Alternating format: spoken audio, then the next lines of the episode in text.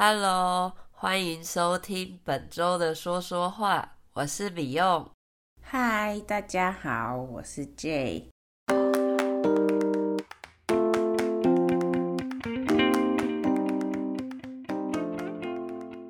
我这礼拜终于去了我之前想去的完美露营，虽然是因为公司的活动才去的，不过比想象中的好玩，觉得是一个不错的经验。大家还记得什么是完美露营吗？忘记的话，可以去听一下第三十四集，复习一下哦。哎。对呀，我记得去年差不多这个时候，你刚好也嚷嚷要去露营，结果好像因为台风没有录到。今年去上班就给你录到了，真不错。那嚷嚷就是说说讲讲，murmur 的意思。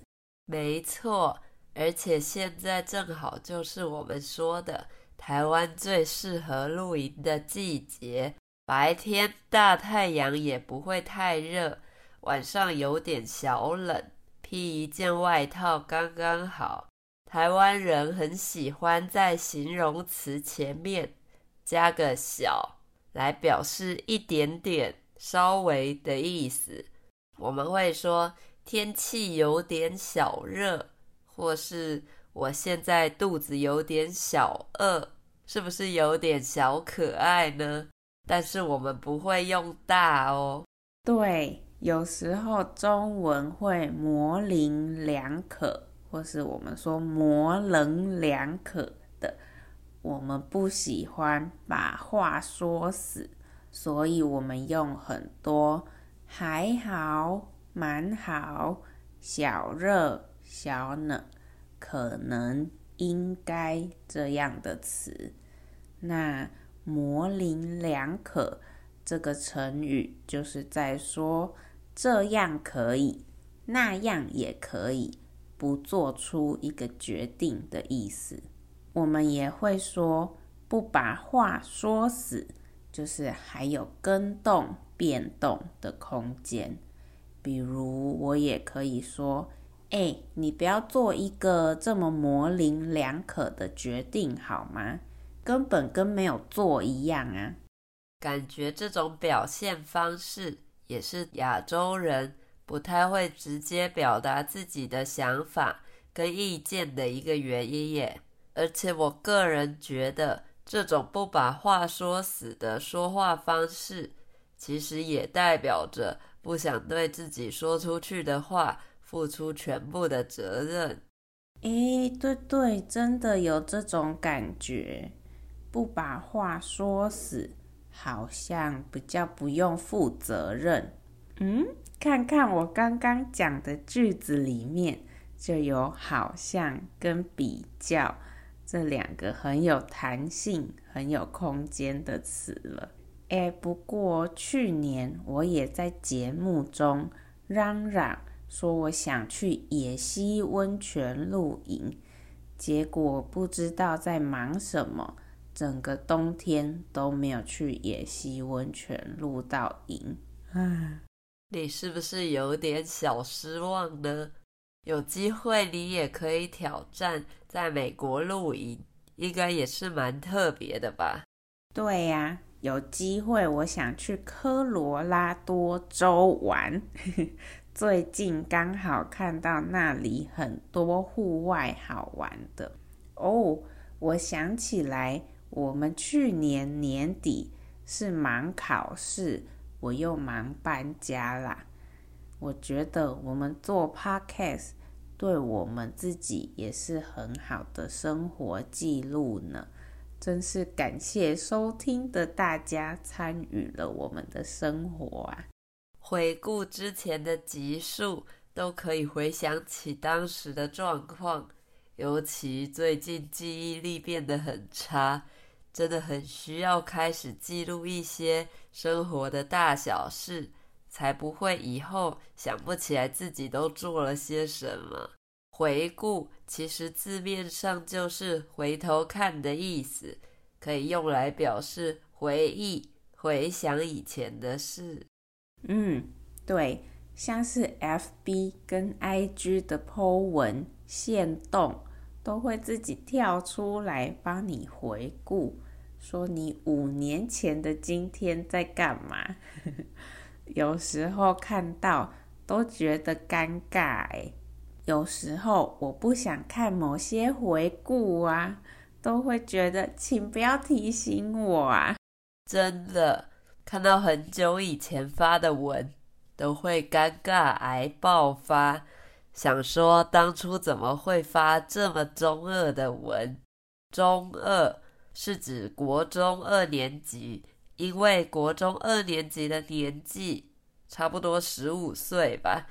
常常会做一些不成熟、幼稚的举动，所以后来就用来形容自以为是的小屁孩，或是一些沉浸在自己幻想中的人。中二在网络上也变得很流行，常常可以看到有人使用，但是我自己是不太会用，也不太会说啦。大家可以看到。知道是什么意思就好了。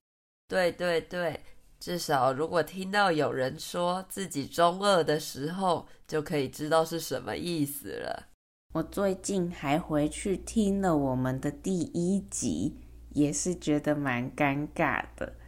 那时候我们刚刚上完中文老师的培训课、训练课。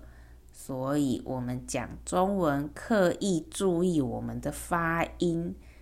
不过，我也常常在想一个问题：大家是想要学最自然的讲话方式，还是要听超标准的呢？我自己是真的不敢回去重听前面的集数了。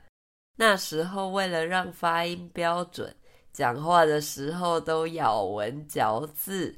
让每一个字的发音都很清楚，现在听起来真的觉得超级不自然的。不过，我想当然学语言都有过渡期，过渡期的时候还是需要听听标准，说得比较慢，一个音一个音分开的，熟了以后慢慢可以练习自然。比较连贯的说话方式喽。过渡期就是从一个阶段到下一个阶段的时候，中间的一段适应期。比如说，刚换工作的时候，会有一个适应新工作的过渡期。那 J 刚搬到美国，这也是他人生中的一个新的阶段。所以他也有一个适应新环境的过渡期。对，我还不知道什么时候从过渡期里出来呢。但是学语言的过渡期，有时候感觉也是无止境诶，无止境就是看不到尽头，看不到终点，或是看不到下一个阶段的意思。